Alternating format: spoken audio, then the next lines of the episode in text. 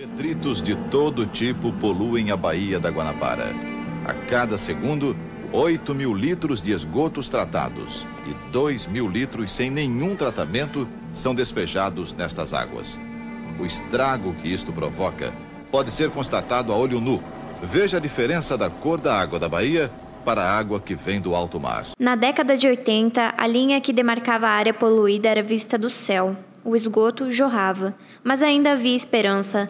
Não há mais. O que há é uma baía de aspecto lodoso, carregada de lixo, matéria orgânica e promessas. Agora, o Ministério Público Federal quer provar na Justiça que a Companhia Estadual de Saneamento, a SEDAI, é a culpada pelo agravamento da situação.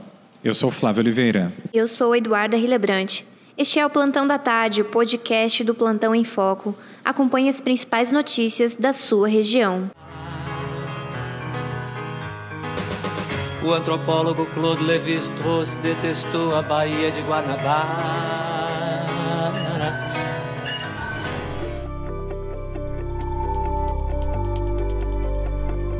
A SEDAI foi denunciada para a Justiça Federal.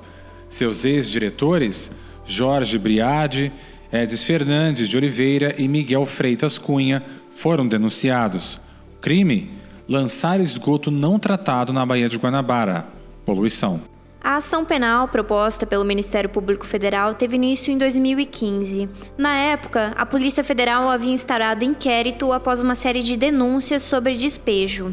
As estações de esgoto da SEDAI foram todas inspecionadas, afluentes e efluentes, ou seja, foi medido o nível da poluição no esgoto que chegava para tratamento e o que partia via emissários. O caso mais grave foi na estação de tratamento da Barra da Tijuca, no Rio.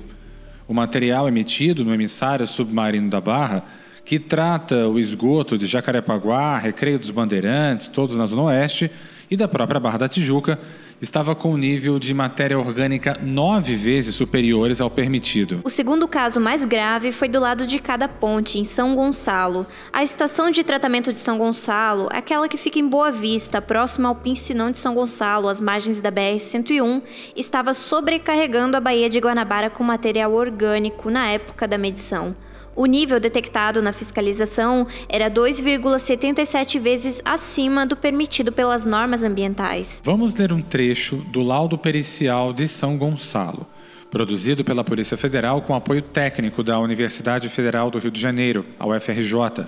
Na estação de tratamento de esgoto de São Gonçalo, o laudo atestou que, abre aspas, os efeitos do tratamento em prática mostram-se nulos o tratamento secundário, utilizando o processo biológico de lodos ativados com aeração, encontrava-se construído e em aparente bom estado, mas encontrava-se fora de operação.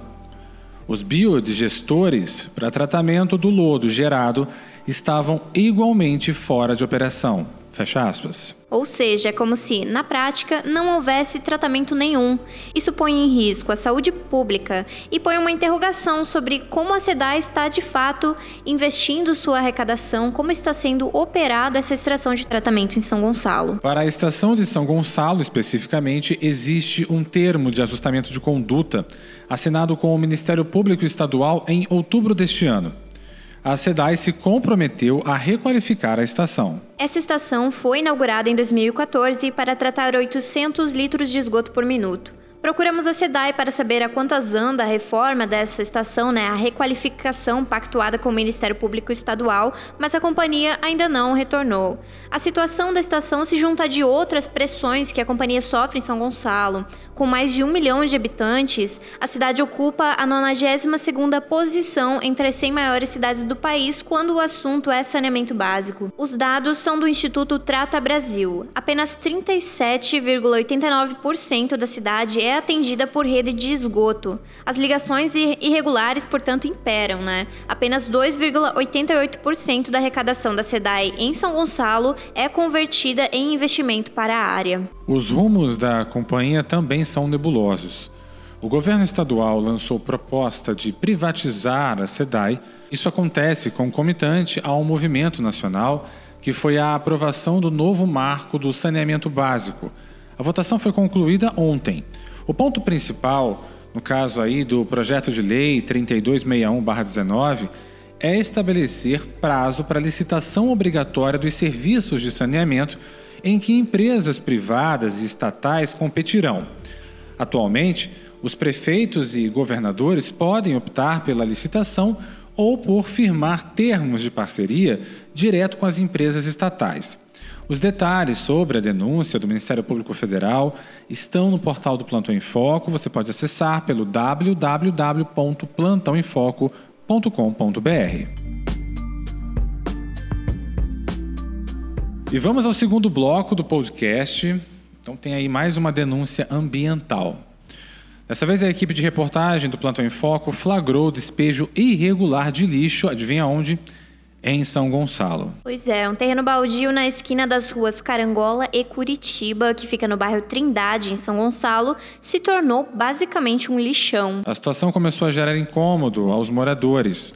Pessoas que moram próximas do local, né, um morador especificamente, que já reside na região há pelo menos 30 anos, afirma que a situação se agravou e que a prefeitura não tem feito a coleta desses resíduos. Bem, no local, nossa equipe constatou que há caminhões vindo fazer ali o despejo de entulho. Levamos a questão para a prefeitura, que ainda não retornou. A Trindade é um bairro nas proximidades de Nova Cidade, a área central da cidade, é, onde fica também a prefeitura. Portanto, é, tem uma in iniciativa do despejo irregular desses caminhões que vêm ali fazer o despejo de entulho e também uma omissão da prefeitura diante do lixão que se tornou esse terreno baldio. E acaba resultando na certeza da impunidade. Né?